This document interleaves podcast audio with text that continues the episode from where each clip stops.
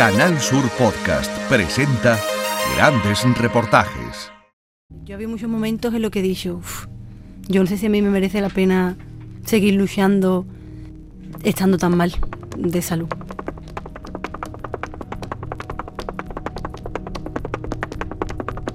A mí me ha costado mucho levantarme porque, claro, tú durmiendo no te acuerdas de nada y puedes pensar lo que te dé la gana.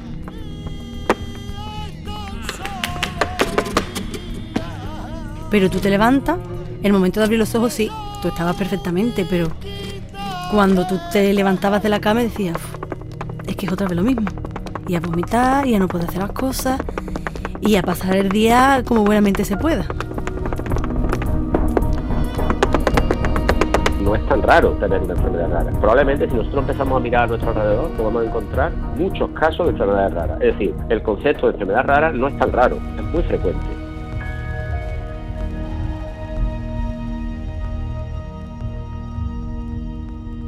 Maravillosamente imperfecta.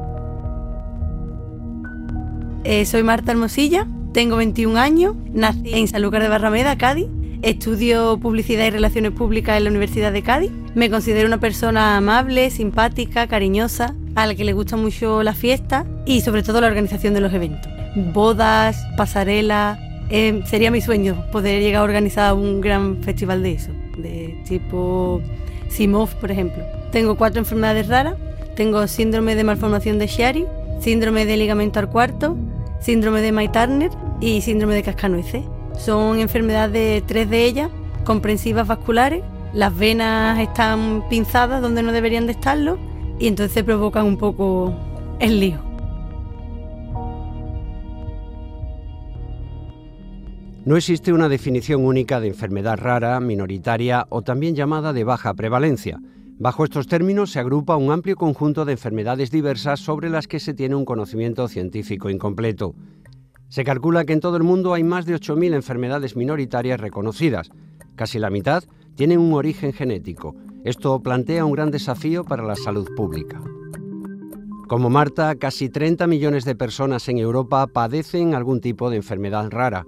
Se estima que en nuestro país son alrededor de 3 millones, un 7% de la población total. Según datos de la Junta de Andalucía, en nuestra comunidad autónoma unas 500.000 personas la padecen. Las enfermedades raras pueden manifestarse a cualquier edad y presentan una amplia diversidad de alteraciones y síntomas que varían no solo de una enfermedad a otra, sino también de una persona a otra en función del grado de afectación y de su evolución. Mi forma de mostrarme al mundo no está mal. Lo que está equivocado es su percepción de cómo debe estar una persona enferma. Adiós. Quiero. Adiós, hija, adiós. Que tengas buen día. El jueves que viene tenemos clase de inglés Yo siempre recuerdo haber estado con muchos dolores de barriga, muy cansada, que siempre me estaba doliendo la cabeza. Y recuerdo cuando fui al médico, al digestivo una vez, y me dijo, no, es que tú ya no puedes tomar más azúcar. Como que no puedo tomar más azúcar? A mí me sonó un poco raro, porque claro, yo me levantaba por la mañana y desayunaba un tazón de cereales con leche. Entonces, el no poder ir, o sea, no poder comer eso, era como, uff, y ahora yo, ¿qué es lo que voy a desayunar? Y es verdad que cuando dejé de tomar azúcar me dolía menos la barriga. Pero aún así, yo había veces que estaba en la calle y de repente empezaba a entrar un dolor de barriga muy fuerte y tenía que irme corriendo al primer cuarto de baño que me encontrara. Entonces eso en una feria, en una Semana Santa es complicado, porque un día normal tú puedes entrar en cualquier sitio al servicio, pero en feria en feria tenías que esperar la cola. Ay, menos mal que estaba mi madre siempre colándome por los cuartos de baño de todas partes. Ella es muy especial, siempre lo ha sido. Y la enfermedad que le ha tocado vivir, pues me, me ha hecho estar muy cerca de ella y pasar unos años en los que prácticamente no nos hemos despegado la una de la otra y nos une un vínculo muy especial. Yo soy Mercedes Vilaseco y soy la madre de Marta. Es mi niña mayor, no sé, por la que, bueno, me levanto por las dos, ¿no? Pero la que ocupa casi, casi el 90% de mis pensamientos a lo largo del día. Tenemos un vínculo muy, muy especial. Las tres, ¿no? Porque mm, su padre siempre, pobre, tenía que levantarse por la mañana muy temprano, salir a trabajar. Venía a las 6, 7 de la tarde, los fines de semana siempre trabajando. Entonces yo he sido la que estaba en casa con las dos y, claro, la mayor Marta por estar enferma y la pequeña porque claro, mm, como Marta estaba enferma no podíamos salir, no podíamos hacer planes y todos los planes pues se quedaban en las cuatro paredes de una casa y aún así intentaba que, que ambas estuvieran bien, bien mentalmente, que hubiera distracciones, que pudiéramos jugar a algo, que siempre hubiera algo que hacer y no pensar en la enfermedad, pero... Una de las veces me sacaron de clase, me dijeron, Marta, vamos a hacerte un té, no recuerdo muy bien para qué era el té que me estaban haciendo, pero me hacen el test y dice, no, tú estás perfectamente. Es que tu madre está loca y está viendo cosas donde no hay. Yo recuerdo salir ese día de la clase, coger a mi amiga Lucía y decirle, mira Lucía, mira lo que me acaba de decir la, la orientadora. Claro, ella dice, pues tu madre no está loca porque es verdad que a ti te pasa algo. Pero claro, nunca nos llegaron a esa cuenta. Entonces, claro, los niños también notaban que entre que mi letra era muy fea se metían conmigo porque tenía la letra muy fea. Y los movimientos que hacía con las manos, pues esos años sí fueron complicados. Bueno, fue muy duro. Pasamos unos años muy, muy duros porque irte a urgencia tantísimas veces en una semana con una niña de 16 años, porque era una niña, y dejar en casa a otra muy pequeña 13 años. Para mí es una niña muy pequeña que se tenía que acostar sola, levantar sola, porque mamá y yo, Marta y yo estábamos en el médico, dejarla en casa sola, ella se quedaba llorando la mayoría de las veces. Ya la adolescencia empieza a ser complicada, porque con 15 años más o menos, un día estando en mi casa me empiezo a notar muchas palpitaciones. Mamá, me noto palpitaciones. Claro, mi madre al principio dice, bueno, puedes estar nerviosa, pero yo sentía una sensación como de debilidad que me desmayaba. Entonces fuimos a urgencia. En urgencia me medicaron como si tuviese ansiedad. Nos fuimos a casa. Tuvimos que volver otra vez para lo mismo. Pero claro, en, urgencia nos dicen que es que soy demasiado joven con esa edad para tener esos cuadros de ansiedad. Que me relajara. Yo recuerdo ese día que las pastillas no me hicieron nada. Yo llegué a las tres horas, yo, mamá, es que yo tengo la misma sensación. Sí, es verdad que estaba como adormilada, pero a mí las palpitaciones y el cansancio no se me quitaba. Mm, me seguían pasando las palpitaciones esa sensación de desmayo de vez en cuando. No he llegado a desmayarme, pero sí notaba como la debilidad en el cuerpo que se me venía abajo. Quedó un poco la cosa ahí. Ya mi familia estaba alerta de que algo estaba empezando a pasar que no iba bien. Cuando Marta nació, había un pediatra, mm, que era mi pediatra favorito, me decía, eso es porque es muy pequeña, es que no cumplió la cuarentena. Tú espera que tenga seis meses. Cuando tenga seis meses, espérate a que ande cuando ande ya verás que Marta va a mejorar. Cuando vaya al colegio, espérate que con tres años ya verás como Marta ya es mayor. Mm, cuando cumplió los tres años y Marta fue al colegio me decía, es que los niños hasta que no tienen ocho años por ahí, ten fe, tú ten fe que vamos a conseguir que Marta... Ya de lo irritada que tenía la garganta, empiezo a echar mucha balsa con moco. O sea, con moco pero con sangre a la vez. Claro, yo se lo cuento a mi tía, mi tía la pobre se asusta mucho. ¿Ves? Para el hospital. Vamos para el hospital corriendo en el hospital al principio nos dicen que es una gastroenteritis, pero que me van a hacer una radiografía. En la radiografía ven una masa en el intestino que está presionando el estómago y no saben bien lo que es. Que me van a poner un enema a ver si es un estreñimiento. Pero claro, en ese proceso se acercan a mis tíos y le dicen, mira, pensamos que a la niña se le ha dado la vuelta al estómago. Claro, mis tíos los pobres, imagínate cómo se tuvieron que quedar. Pero me ponen los enemas, al día siguiente me repite la radiografía y resulta que la inflamación había bajado. Entonces lo que estaba es a punto de reventarme una tripa del estreñimiento tan grande que tenía. Eh, empiezo en primero de bachillerato, me matriculo tarde, tenía un trimestre que recuperar, pero digo, mira, empiezo en el segundo trimestre y ya vemos cómo vamos recuperando el primero. Pero de buenas a primeras aparecen los vómitos otra vez. Y ya a partir de ahí desaparecían, aparecían y era un continuo peregrinaje a los médicos. Entonces, claro, es difícil porque ese año tuve que dejar el bachillerato. Los profesores decían que es que yo, ¿por qué no iba a clase? Que si no iba a clase tenía que avisar. Pero es que yo hoy podía estar perfectamente y mañana no poderme levantar de la cama. Y al día siguiente está súper bien. Entonces al año siguiente me vuelvo a apuntar a bachillerato. Lo tengo que dejar también porque los vómitos eran constantes. Y recuerdo un día que fui... Mi madre siempre estaba en el AMPA del colegio y organizaba la feria del libro. Entonces nosotros veníamos del médico, que ese día nos habían dicho que tenía un diagnóstico de Crohn, que al final nunca llegó a ser Crohn. Y claro, habíamos salido del médico como un poco desconcertados porque nos habían dado un diagnóstico, a ver si esta vez era el diagnóstico correcto. Y claro, las madres se quedan en una mesa que los niños pasan para entregar los libros que se iban a llevar de la feria del libro. Pues yo me quedé allí con mi madre un rato en el instituto y dio la casualidad que a esa hora bajó el que era mi curso, porque yo todavía no había anulado la matrícula. Y una de las profesoras empieza a hablar conmigo muy bien y sube a la clase. Y al subir a la clase dice que hay que ver que Marta está bien para estar abajo, pero no para estar en la clase. A mí ese comentario, cuando claro, yo tenía amigas en mi clase, me comenta y dice, mira, lo que ha pasado en la clase, a mí me enfada muchísimo. Porque ahí empecé yo a darme cuenta que la gente te juzga sin saber lo que hay detrás. Porque esa mujer no sabía que yo venía del médico. Aparte, porque tiene que hablar de mí en clase. Porque tiene que poner a los, a los compañeros en mi contra. Entonces ese día yo ya empecé a darme cuenta que algo estaba fallando. Porque claro, yo físicamente siempre he estado bien. A mí mi apariencia estética no ha cambiado. He estado más delgada, menos, pero es lo único que se me ha notado. Claro, tú me veías y yo que siempre he sido una persona de arreglarme mucho, a mí no se me notaba que estaba enferma. Tú me ves y dices, no, no le pasa nada. Me ves por la calle y dices, anda, mira, está en la calle y no puede venir a clase. Pero tú no sabes cómo yo me he levantado y lo que me ha costado estar. Entonces, por ese sentido, sí ha sido difícil. Hola. Hola. Sí. A las dos en el 6. Perfecto. Ahí tienes, gracias. Hasta luego. No es tan raro tener una enfermedad rara. Probablemente si nosotros empezamos a mirar a nuestro alrededor, podemos encontrar muchos casos de enfermedades raras. Es decir, el concepto de enfermedad rara no es tan raro, es muy frecuente. Lo que pasa es que cuando uno tiene un problema muy específico que requiere un diagnóstico específico y una terapia específica, entonces sí, eso, eso sí es complejo. Pero realmente el concepto de enfermedad rara, cuando nos ponemos todos juntos, pues realmente a lo mejor no, somos, no es tan raro. Existen mucho más personas, mucho más pacientes de las que nosotros podemos pensar.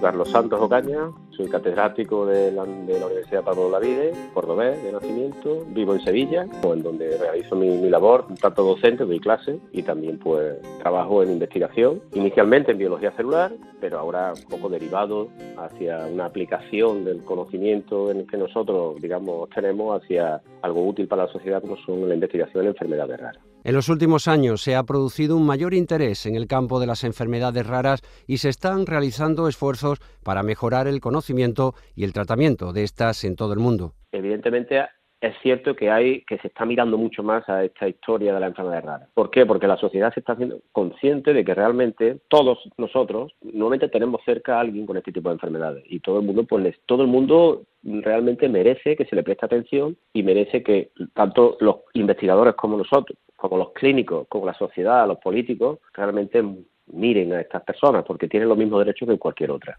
Andalucía cuenta con un plan de atención para las personas que padecen enfermedades minoritarias, un plan de atención en unidades de referencia, siendo el Hospital Universitario Virgen del Rocío de Sevilla uno de los que cuenta con más unidades, entre otras para la atención de la fibrosis quística, porfiria o esclerosis lateral amiotrófica. Hay muchas enfermedades raras, de origen, básicamente de origen genético, que dejan de ser problemas, que, es una cuestión distinta. Es decir, dejan de ser un problema porque se le ha encontrado de alguna manera, se le ha encontrado algún tipo de solución o algún tipo de tratamiento que mejora un poco la calidad de vida de las personas. Por ejemplo, la fenilcetonuria es una enfermedad genética que originalmente pues, daba muchos problemas a los niños que nacían con esa enfermedad porque producía alteración del desarrollo del desarrollo del sistema nervioso, pero bueno, se encontró la solución y actualmente nadie tiene ningún problema por la fenilcetonuria. Es una de las pruebas clásicas de las pruebas del talón, estas típicas pruebas que se hacen con el talón de los niños. Esa prueba se viene haciendo desde mucho tiempo y eso sirve para identificar a los,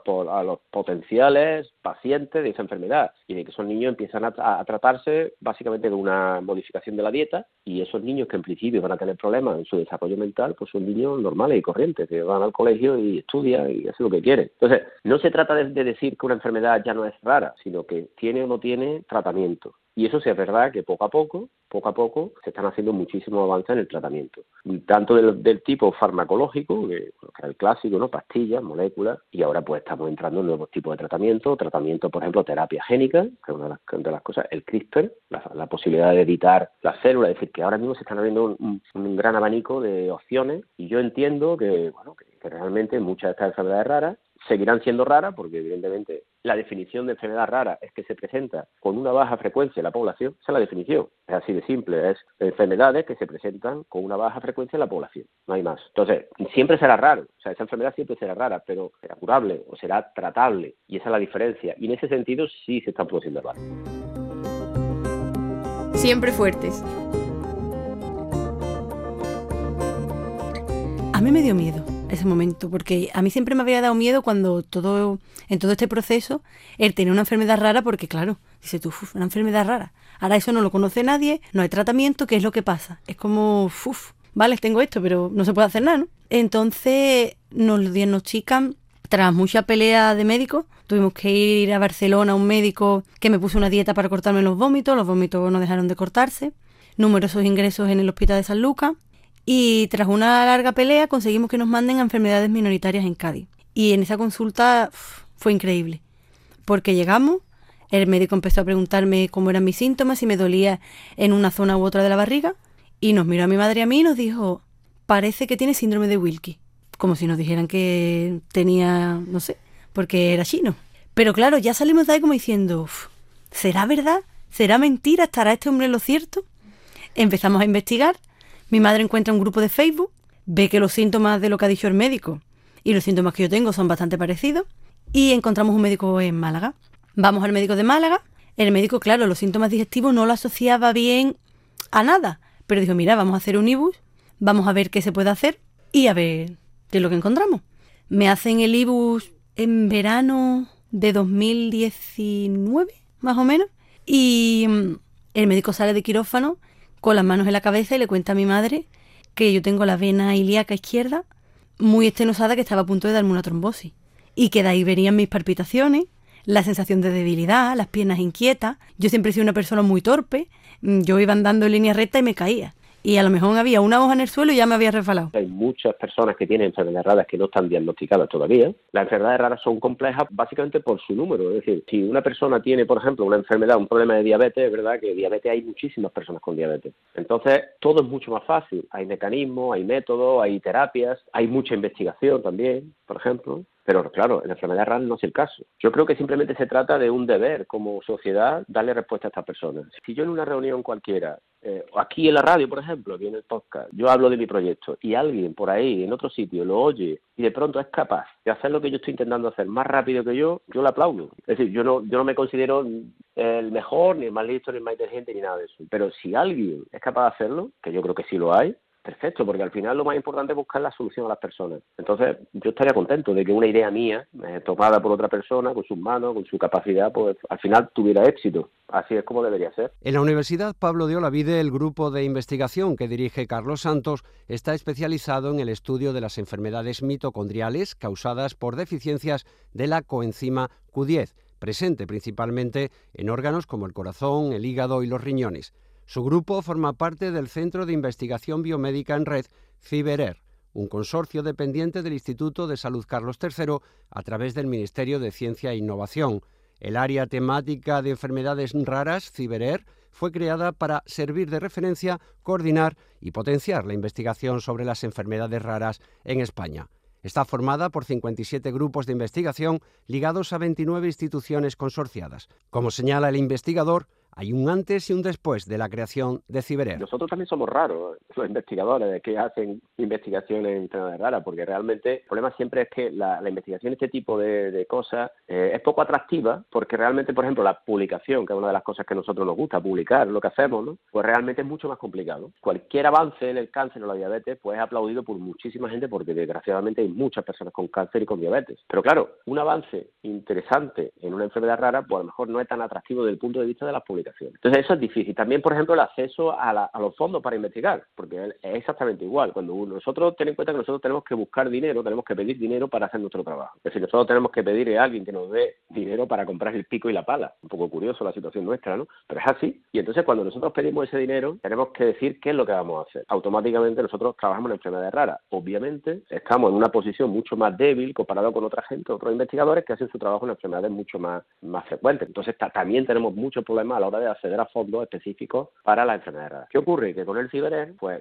en gran parte de estos problemas se pudieron solucionar. Además nos pusimos en contacto, ya no estábamos tan solos, ¿eh? ya, podíamos compartir nuestros problemas con más gente y sobre todo compartir los proyectos, que es muy importante. ¿eh? Trabajar de forma colaborativa, intercambiando ideas, intercambiando metodologías, intercambiando personal que van de un laboratorio a otro, hablándolo entre nosotros y la verdad que eso ha sido una cosa increíble. Eso ha sido una, un elemento fundamental para disparar un poco la, lo que es el trabajo, la investigación en enfermedades raras en, España en los últimos te voy a decir 15 años, porque el CiberER nació en el año 2007 y desde ese momento, vamos, desde ese primer momento nosotros estábamos ya justamente en este instituto, vamos, en este centro de investigación, desde el 2007. En el CiberER nos encontramos grupos de investigación clínicos, o sea, que son los que están en contacto con los pacientes, los que tienen, los que realmente sufren, sufren emocionalmente el, el problema de, los pacientes, que son los que ven a los pacientes, y también pues estamos nosotros los que trabajamos, digamos, de, lo que nos lo que nos decimos nosotros de investigación básica, que es esa investigación en laboratorio donde nosotros no vemos al paciente, solo vemos su muestra. El ciber, eso ha permitido esa colaboración, ese contacto entre uno y otro, y eso potencia enormemente a, nuestro trabajo. Y eso es una de las cosas, de los logros fundamentales del, del CiberER, poner en contacto grupos distintos, de distinto tipo, tanto clínicos como básicos. Teníamos programada la visita a Alemania en septiembre más o menos de 2021 y dijimos, venga, vamos. Una semana o dos antes de irnos, empiezo con un brote muy fuerte. Empiezo con un brote muy fuerte, continuas idas y venidas a urgencias, no se me cortaban, yo me encontraba verdaderamente mal, yo creo que es de las peores veces que he estado de mi vida. Vamos a urgencia, intentan cortarme los vómitos y un día antes de irnos a Alemania digo, mamá, yo no puedo irme de viaje así. ¿Cómo que no puedes irte de viaje así? ¿Qué vamos a hacer? Digo, no lo sé. Es importante que vayamos a Alemania para que nos den un diagnóstico y me puedan operar y quitarme esto, pero yo así no me veo capaz de coger un avión. A los dos días de decir eso, tuvimos que ir a urgencia al hospital de Cádiz, porque los vómitos no paraban. Y yo recuerdo entrar a la sala de medicación y decirle a la doctora, ¿yo me puedo quedar aquí esta noche? A mí que me dejen ingresar. Y la doctora decía, no, hombre, como te vamos a dejar ingresar, digo, no, no, a mí déjame ingresar. Yo así no me puedo ir a mi casa y esa noche me dejaron en urgencia. Mm, tenía el hospital sorprendido, porque me ponían una cosa, me ponían otra, me ponían otra, los vómitos no se me cortaban. Por allí pasaron digestivos, cirujanos, eh, ginecólogos y endocrinos, y ninguno. Todo el mundo estaba sorprendido porque ¿qué estaba pasando? El endocrino decidió hacer cargo de mí, hacerse cargo de mí y mm, había una medicación que me habían puesto una vez en el hospital de San Lucas, que era un, un medicamento que actuaba en el nervio, en los nervios. Entonces lo que hacía era dejarme los nervios dormidos, me dejaba a mí dormía y eso era lo que me cortaba los vómitos, pero claro, después que me llevaba dos días literalmente dormía, que hablaba y me volvía a quedar dormida, no podía, no tenía fuerza de abrir los ojos. Entonces me pusieron ese medicamento, al cabo ya de por lo menos 6 o 7 horas en urgencia se me cortan los vómitos y deciden dejarme ingresada.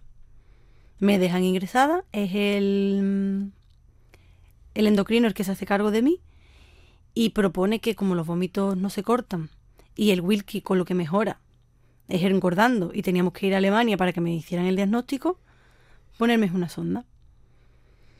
Me pone la sonda, claro, eso es muy, muy incómodo, pero es que resulta que no estaban bien puestas. Pero es que esto no está funcionando, a mí me habéis dejado una sonda, me llevé una semana semana y media más o menos con la sonda, hasta que ya un día mi madre se levantó y dijo, esto no puede seguir así, porque tienes una cosa que no me dejaba comer, porque se me clavaba la garganta.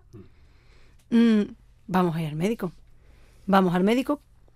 Me dice, no, es que no te lo podemos quitar, eso habría que ponerlo bien. Digo, vale, pues intenta solucionarlo. Me da igual que no me la quite, pero intenta solucionar el problema. Entro en la consulta, me tumbo la camilla, me empiezan a hacer las radiografías para ver cómo estaba la goma. Dice el médico, mira, es que tiene un nudo aquí. Voy a pegarte un jalón a ver si se pone bien. El hombre empezó a jalar, a jalar, eso no se ponía derecho. Y dice, vale, te la voy a tener que sacar. Digo, vale, quítamela pero no me la vuelva a poner. ¿Cómo? Digo, no, no, que me las quite pero que no me la vuelva a poner. Eso tendré que preguntárselo a tus padres. Digo, vale, sale, pregúntale a mi madre, te va a decir lo mismo que yo. Habla con mi madre, entra y dice, Vale, pues no te la volvemos a poner, allá tú con la, con la decisión. Claro, yo decía, a mí me la van a volver a poner, tenemos que ir a Alemania, viajar con esta sonda puesta para algo que no sabemos si realmente va a funcionar. Me la quita y vemos. Vamos a Alemania, conseguimos coger una raya un poquito mejor y a Alemania, y en Alemania fue brutal. La ecografía en Alemania fue increíble. Yo entendía poco al médico, la verdad. Pero por lo que mi tío iba traduciendo y las imágenes, las venas estaban bastante mal. Nos llevamos una alegría porque no era síndrome de Wilkie, porque la comida pasaba. Era ligamento al cuarto. Entonces, claro, ya sabíamos que cuando llegáramos a España íbamos a hablar con el médico de Málaga y íbamos a operar. Nosotros fuimos a Alemania en octubre y el 18 de diciembre de 2022, no, perdón, 2021, ya estaba operándome del ligamento al cuarto. Y fue salir de quirófano y no tener la presión que yo tenía en el pecho. Yo tenía la sensación en el estómago como cuando tú tienes un cinturón puesto y te está apretando mucho. Pues eso era mi sensación constante. Yo salí de quirófano, claro, tenía las molestias de los puntos, las fatigas de la anestesia, pero era totalmente diferente. El primer día que me dejan comer después de la operación, yo comí y tenía hambre. Yo me he llevado, yo no recuerdo tener hambre nunca, entre que no podía tomar azúcar, entre una cosa y otra y lo que me gustaba, me sentaba mal, comer para mí no era un placer. Pues desde que me han operado yo he descubierto que la comida es un verdadero placer. Yo ahora estoy deseando ir a la calle a comer, llega a las 3 de la tarde y es, a ver qué me encuentro hoy para comer. A ver, y eso gracias a la operación, yo no he vuelto a vomitar desde entonces. Y el estreñimiento que yo tenía, las diarreas, eso ha desaparecido. ¡Vamos a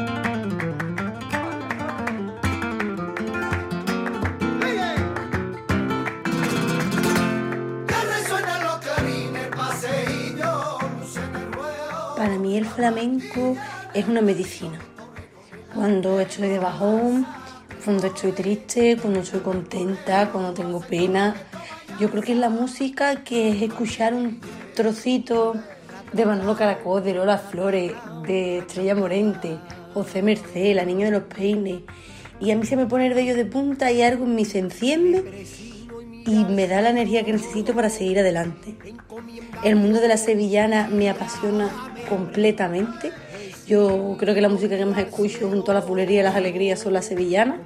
Y es que el rocío para mí también significa mucho y es muy importante. Entonces, como la sevillana va muy vinculada a ese mundo, puede ser que por eso sea tan importante. Y sin duda alguna hay unas alegrías, las alegrías de Arbero de David Palomar, que es escuchar el principio y me entra un cosquilleo y unas ganas de salir a bailar.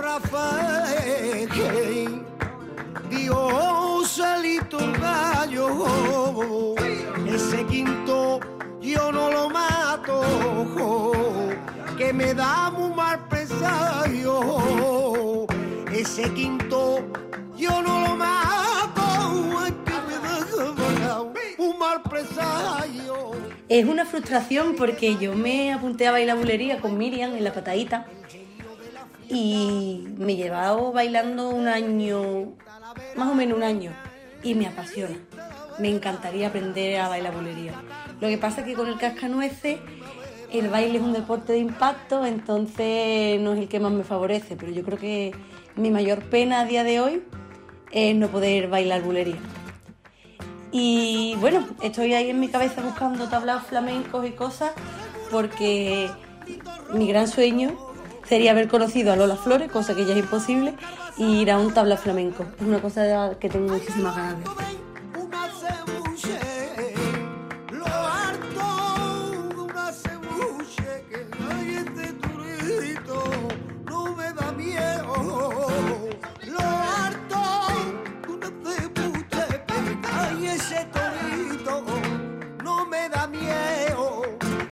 dato curioso es que yo tengo tatuada la media luna y la estrella de Camarón junto a un muñequito de Winnie the Pooh porque significa mi infancia y el flamenco que es mi vida. Yo creo que el flamenco corre por la sangre y es una forma muy bonita de tenerlo también en mi piel. Bueno, cuando yo observo el interior del ser humano, eh, es algo tan maravilloso que, bueno, desde que empecé a estudiar, hace muchísimo tiempo, pues la verdad que es el asombro, es un continuo asombro de, lo que es, de lo que somos y de cómo y de cómo funcionamos. esa es la palabra, asombro. De cómo es posible que esto funcione, porque realmente, aunque yo no soy religioso, pero es lo que se denomina una especie de pequeño milagro, cómo funciona nuestra maquinaria con, con los defectos, pero funciona esa función, cómo, cómo los distintos elementos se van engranando con y cómo, bueno, como resultado final es lo que somos, realmente nosotros. La Universidad Pablo de Olavide, el Centro de Neurología Avanzada y el Centro de Investigaciones Científicas de la Cartuja se han unido para avanzar en el estudio y evaluación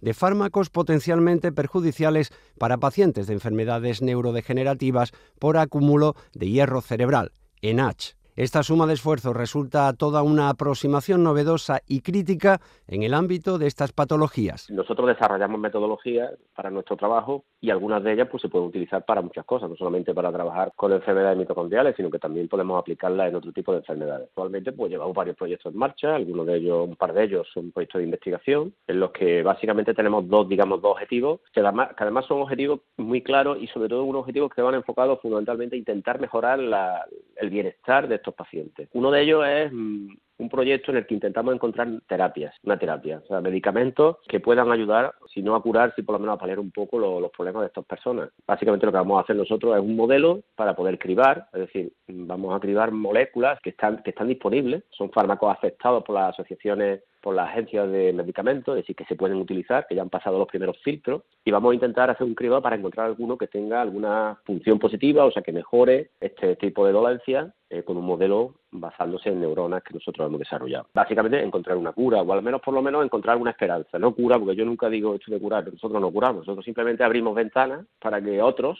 puedan utilizar esa información para encontrar una auténtica cura. Entonces nosotros simplemente apuntamos en una dirección, como biólogos apuntamos una dirección y algunos lo siguen y bueno, y imagino, espero tener, en este sentido tenemos ya, ya estamos desarrollando el modelo, el modelo ya lo hemos probado, el modelo neuronal ya lo hemos desarrollado, estamos teniendo las células que son, digamos, nuestros pacientes en este tipo de, estudios y pronto vamos ya, vamos a empezar ya a probar algunos fármacos, o sea que yo espero que al final del año pues tengamos algunos resultados positivos, espero. Los ingresos que aportan los miembros de la asociación ENACH desde 2013, año de su fundación, son trascendentales para permitir que avance la investigación como la que lleva a cabo el equipo del profesor Santos con el cribado de fármacos. Un avance que puede ser mayor gracias a la tecnología desarrollada con la vacuna de la COVID-19. El esfuerzo de Natch sirve también para dar a conocer este grupo de enfermedades consideradas ultra raras, tanto a nivel nacional como internacional. La vacuna de ARN, pues ha sido un hito increíble porque era algo que se estaba desarrollando en el pasado, pero que realmente no se podía todavía poner, eh, digamos, a prueba porque no había un caso como este. Entonces se ha puesto a prueba, ha funcionado. Bueno, esto va a cambiar drásticamente eh, las soluciones disponibles por parte de la ciencia y la medicina para tratar este tipo de, problemas. Un nuevo campo para estudiar en cuanto a terapia, terapia de algunas enfermedades, donde, por ejemplo, el problema fundamental es la, falta de algún tipo de enzima, algún tipo de proteína específica. Entonces, el uso de este tipo de, de tecnología, no digo ya exactamente una vacuna, sino una tecnología, digamos, relacionada con esto, pues bueno, pues puede ser prometedora. O sea, que, en principio, algo también muy interesante es la forma, por ejemplo, una, es la solución que se ha aportado, por ejemplo, para poder introducir el, eh, la vacuna dentro de las células de los pacientes, de, los, de, las personas. Esa nueva tecnología del liposoma, que ha, basada en liposoma, que ha utilizado la vacuna, pues también es otra vía que, que se puede utilizar. Es decir, que realmente las vacunas de ARN, que son las que primero han funcionado, Pfizer, Moderna, pues bueno, realmente han aportado elementos muy interesantes que se pueden utilizar para, para la lucha de la, contra enfermedades raras, por supuesto. Y sobre todo que ha incrementado la visión o la, situación eh, de la ciencia, de la investigación eh, a las personas. De alguna forma nos ha hecho eh, que seamos más apreciados de alguna manera por parte de la, de la población general, que también es importante.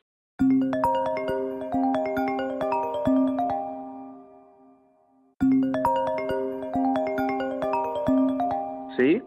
¿Qué? ¿Ya compraste los huevos? Sí. Bien, bien. ya te quiero pelando patatas, ¿eh? Sí, ahora nos ponemos. Eso, en cuanto yo llegue, a hacer la tortilla. Sí, tranquila, tranquila. Bien. ¿Y la silla? ¿Hay silla para mañana o no? Pues estará en el trasero, imagino. Vale, entonces hay que coger la silla también. Vale. Y tenemos que ir a Carrefour a Covirán. Vale. ¿Qué está haciendo ahora?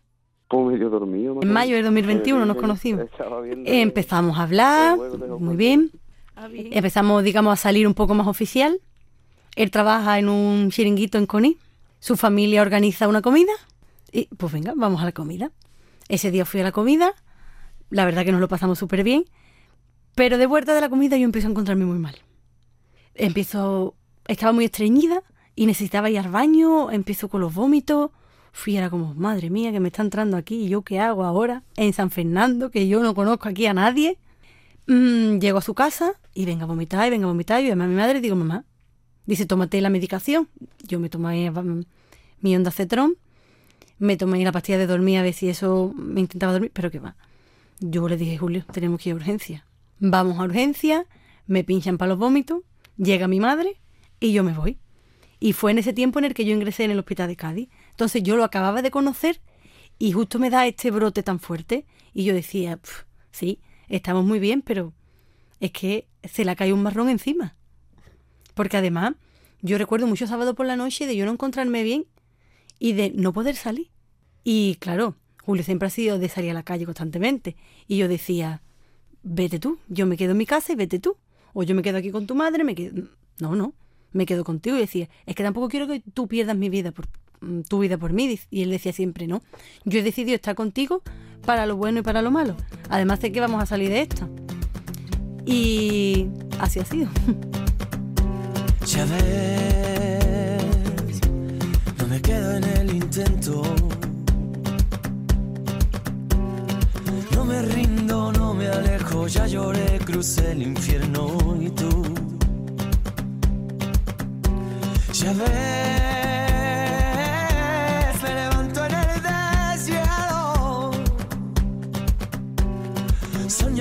Muchos los inviernos, necesito, no dependo y tú. Si estoy contigo, no dudes de mí, solo contigo. No tengas miedo, eres mi sin vivir. El camino de los sueños, 251 QM. 251 es el camino de los sueños porque es la distancia que hay desde mi casa hasta el hospital de Málaga donde me operé.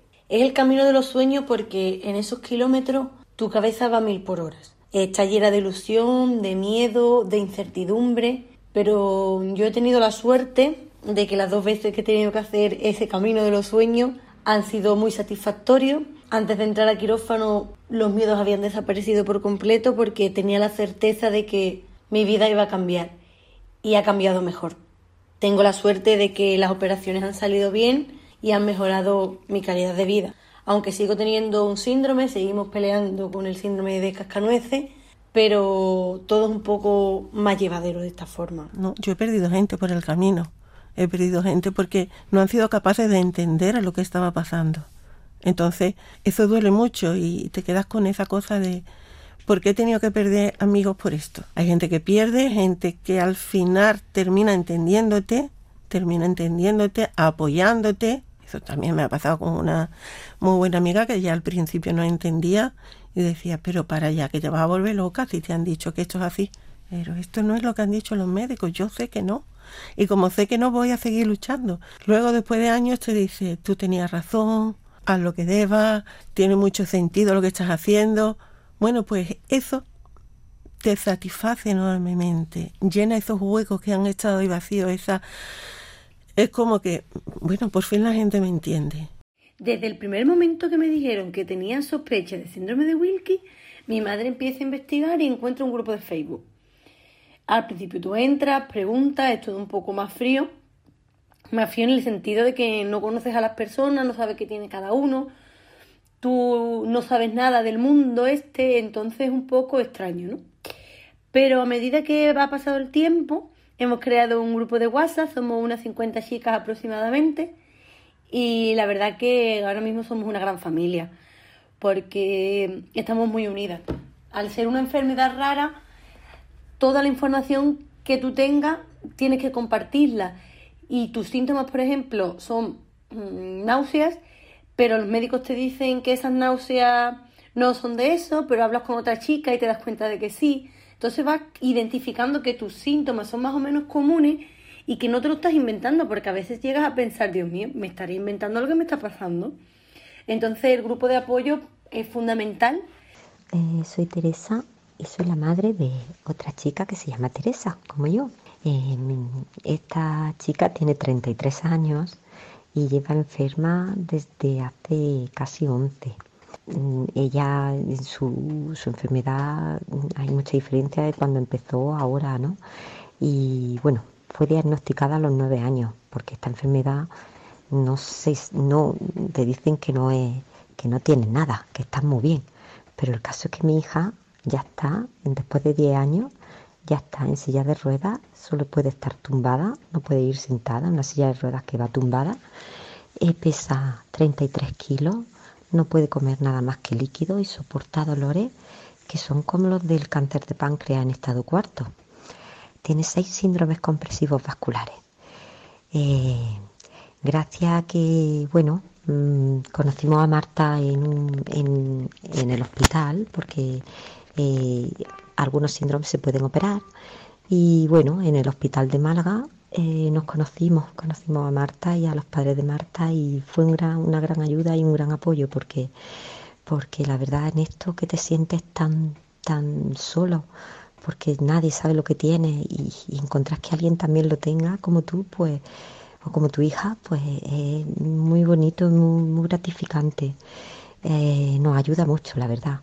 Y bueno, después de, eso, de ya saber lo que tenía, a los nueve años de la enfermedad, pues eso, llegaron las operaciones, que hay algunas chicas que le sirven, a otras ya le llegan tarde, o, simplemente es que no, no hay todavía los conocimientos suficientes para saber qué es lo mejor, ¿no? y porque es una enfermedad que nos supera a todos, a pacientes, a familiares y a especialistas. Pero, pero por eso es muy importante el apoyo que tenemos con, los familiares de otras pacientes o con las otras pacientes. Y hemos creado un grupo y del que estamos muy orgullosas porque nos apoyamos mucho, mucho. Así que eso es el resumen de, de la vida que llevamos. y en fin, eso es lo que hay. Un beso y muchas gracias.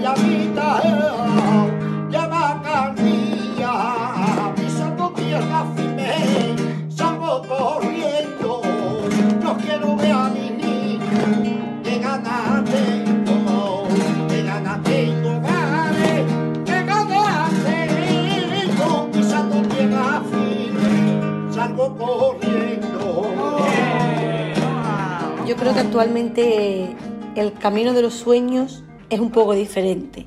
Está más bien entre Sanlúcar y Jerez, Jerez y Sanlúcar, porque diariamente hago esos kilómetros en busca de cumplir mi objetivo y mi sueño, que es poder decir que he conseguido sacarme la carrera pese a todas las dificultades que me ha puesto la vida por el camino.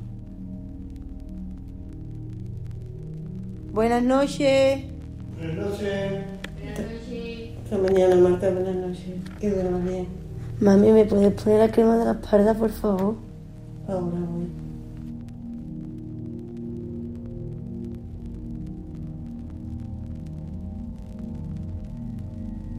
Son las dos y media, ya están todos durmiendo en casa y el dolor me ha vuelto a despertar. Voy a ponerme a leer un rato a ver si vuelve el sueño y me deja dormir.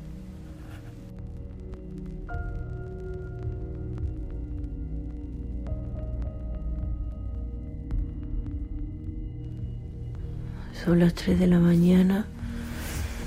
El dolor es tan fuerte que he tenido que levantarme al baño con el frío que hace y me estoy quedando congelada. Espero que ir al baño me ayude para poder descansar un poco para ir mañana a la facultad.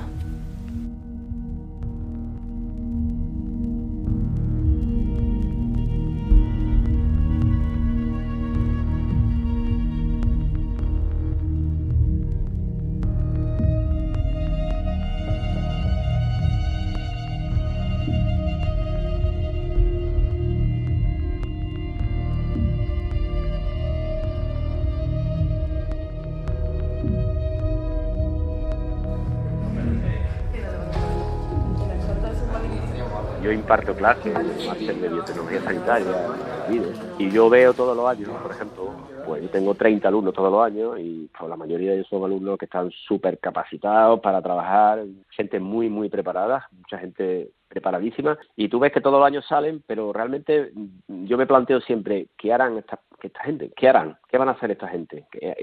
¿Se van a dedicar a esto? Porque es una pena, es una pena que Andalucía no sea capaz de retener el tanto talento como es capaz de generar. Yo creo que a todos los niveles, ya digo, es un ejemplo, yo tengo gente trabajando en el laboratorio, haciendo el trabajo de Master, gente estupenda que, que se van, que emigran, que se nos van a Cataluña, se nos van a Madrid, Valencia, País Vasco, y estoy hablando en España, simplemente en España, ¿eh? que también se van fuera, es decir, que, se van siempre fuera. Y la verdad que es una pena porque es un, una pérdida enorme de capacidad y hay que tener en cuenta que, bueno, que los que estamos aquí nos hacemos viejos y, y alguien tiene que, que, que tomar un poco esa antorcha de que tú hablabas antes, ¿no? Un poco un trabajo colaborativo de, y, ellos pues bueno pues hacen falta y la verdad que sí tenemos ese problema hay una falta una política una política clara una política clara. Existen es decir la gente puede la gente puede eh, puede iniciar carrera científica se puede pero no existe una carrera una carrera científica clara que cuando una persona que decide estudiar acaba la carrera acaba el grado de, de tecnología sepa realmente cuáles son las reglas del juego y que sepa perfectamente qué es lo que tiene uno que hacer para poder acceder a la investigación y digamos que su vida siga siga circulando alrededor de, este, de, este, de esta idea. Los, científicos, la, la, ciencia en general, no es una actividad eh, digamos, apetitosa para los jóvenes. Básicamente porque no hay futuro. O sea, puede ser apetitosa, puede ser, le puede, se le puede interesar desde el punto de vista intelectual, ¿no? Pero no desde el punto de vista económico. Y claro, aquí mm, los científicos también comemos todos los días y tenemos que pagar una, una hipoteca y tenemos que llevar a los niños a, a actividades extraescolares, es decir, que al final todos vivimos. Entonces, claro, cuando uno se, se ve en el futuro, aunque tengas 23 años, tienes que estar pensando en el futuro. Entonces, tú te ves en tu futuro, ¿cómo te ves? Te ves trabajando en la ciencia, disfrutando, porque afortunadamente, por lo menos a mí, disfruto con, mi trabajo, pero también entiendes que hay algo más que solo disfrutar con el trabajo y hay que, hay que tener una estabilidad económica que te permita pensar justamente en los problemas, en los problemas que, está, en los problemas que tienen en el laboratorio, pero no en otros problemas. Entonces, esa esa es la y entonces yo entiendo que con el tiempo, y eso lo he visto yo en, las clases, pues claro, los estudiantes cada vez tienen más claro que, que la actividad, que, que, lo que es la carrera científica pura y dura, pues a lo mejor ha perdido un poquito de, de justamente de, ese glamour que a lo mejor podría tener en otros tiempos. Y eso es una pena, es una pena porque se están perdiendo mucha mucho potencial pues simplemente por este motivo no por falta de no por no, por motivación ni por falta de interés sino simplemente por una cuestión del futuro de las personas las personas necesitan un futuro y muchas veces no lo tienen cuando se dedican a la ciencia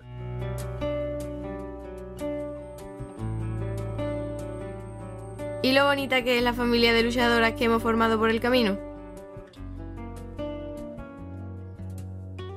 Soy Lucía, amiga de Marta desde que tengo uso de razón.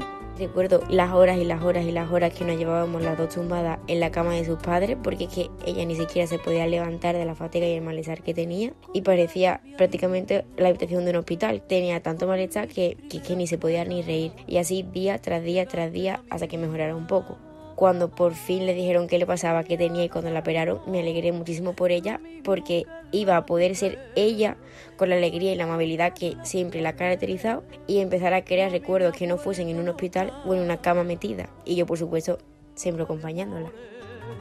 Por ti daría la vía, por ti bebo los vientos. Soy Ana, amiga de Marta, y quería hablar de la valentía que tiene mi amiga y la luchadora que es que ha sido y siempre va a ser.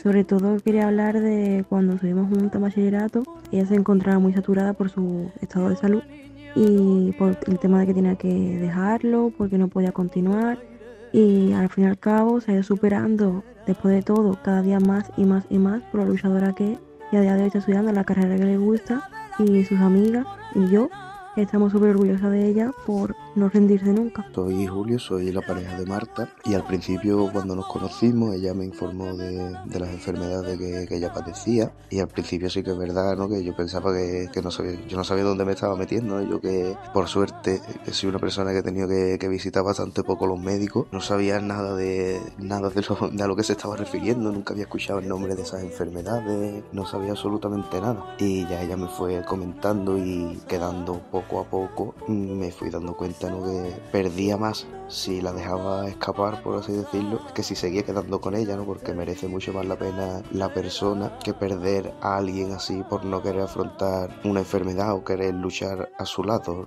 La vida me ha dado una persona maravillosa y que con la que quiero compartir muchos momentos en mi vida y que no me gustaría perder en absoluto. María José, la suegra de Marta. Es una niña encantadora, una niña muy cariñosa, es una niña muy servicial, es una niña lindísima. Así que yo me alegro muchísimo por ella, que tenga un futuro precioso, que yo le deseo muchísimo.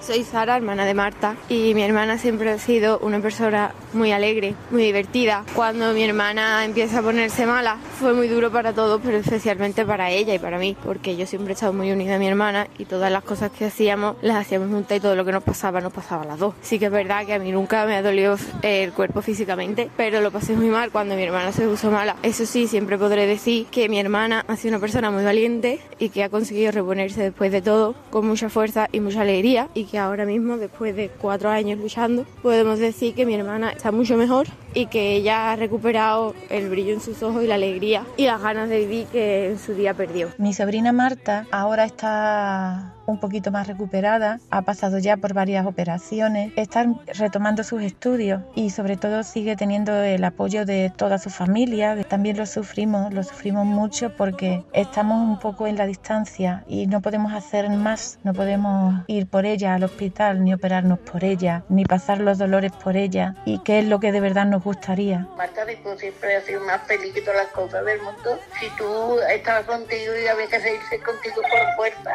porque mandaba de puntillas por todo.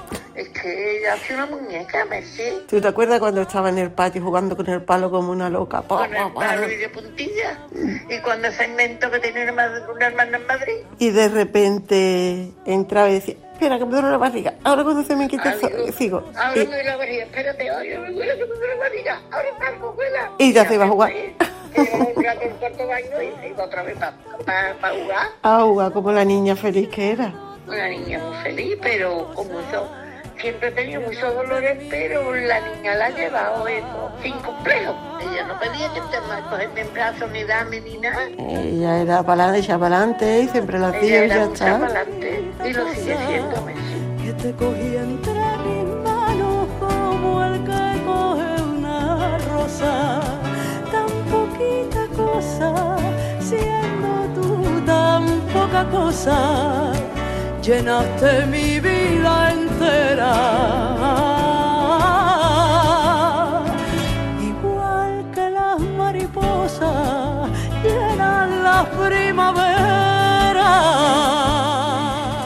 Bueno, pues yo simplemente decir que hay una coincidencia muy curiosa porque el, el Día de Andalucía también coincide con el Día Mundial de las Enfermedades Raras. Eh, una realidad. Entonces, ¿qué más que desde Andalucía pues trabajemos trabajemos justamente en pro de, de, de- de estos- de estas personas? Antes de pacientes son personas y yo creo que necesitan pues, nuestro apoyo y el apoyo que pueda aportar cada uno. Yo mi humilde apoyo es trabajar por intentar mejorar su vida algunos en algunos casos y simplemente pues aprovechar, ya digo, aprovechar esta coincidencia para pedir y siempre exigir a los políticos de cualquier tipo, de cualquier color, da igual, eso no tiene ningún tipo de importancia, justamente a que presten atención a ellos y, y también le pido a, justamente a la familia y a las personas que tienen este tipo de enfermedades la, la colaboración máxima con la investigación, con los investigadores, con los clínicos, porque bueno, todos podemos trabajar juntos y así, y así vamos a trabajar mejor. Compañera mía, vamos juntos a bailar el viento. Si supieran todos de tu fuerza y mi convencimiento.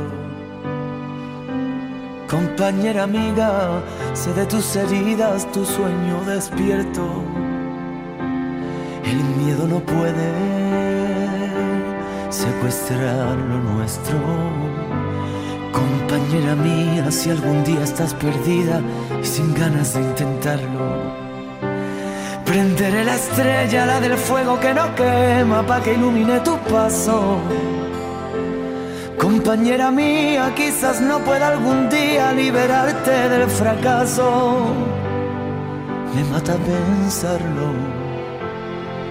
A veces tú, a veces yo, seremos libres, seremos dos. A veces romperán las dudas en los huesos. Y cuando sople el huracán, toma mi mano y sin hablar, verás cómo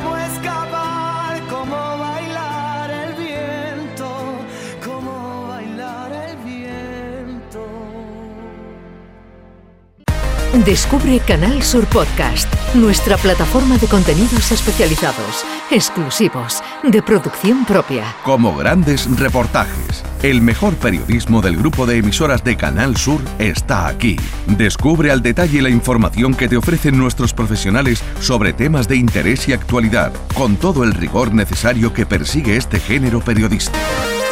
Canal Sur Podcast, la tuya.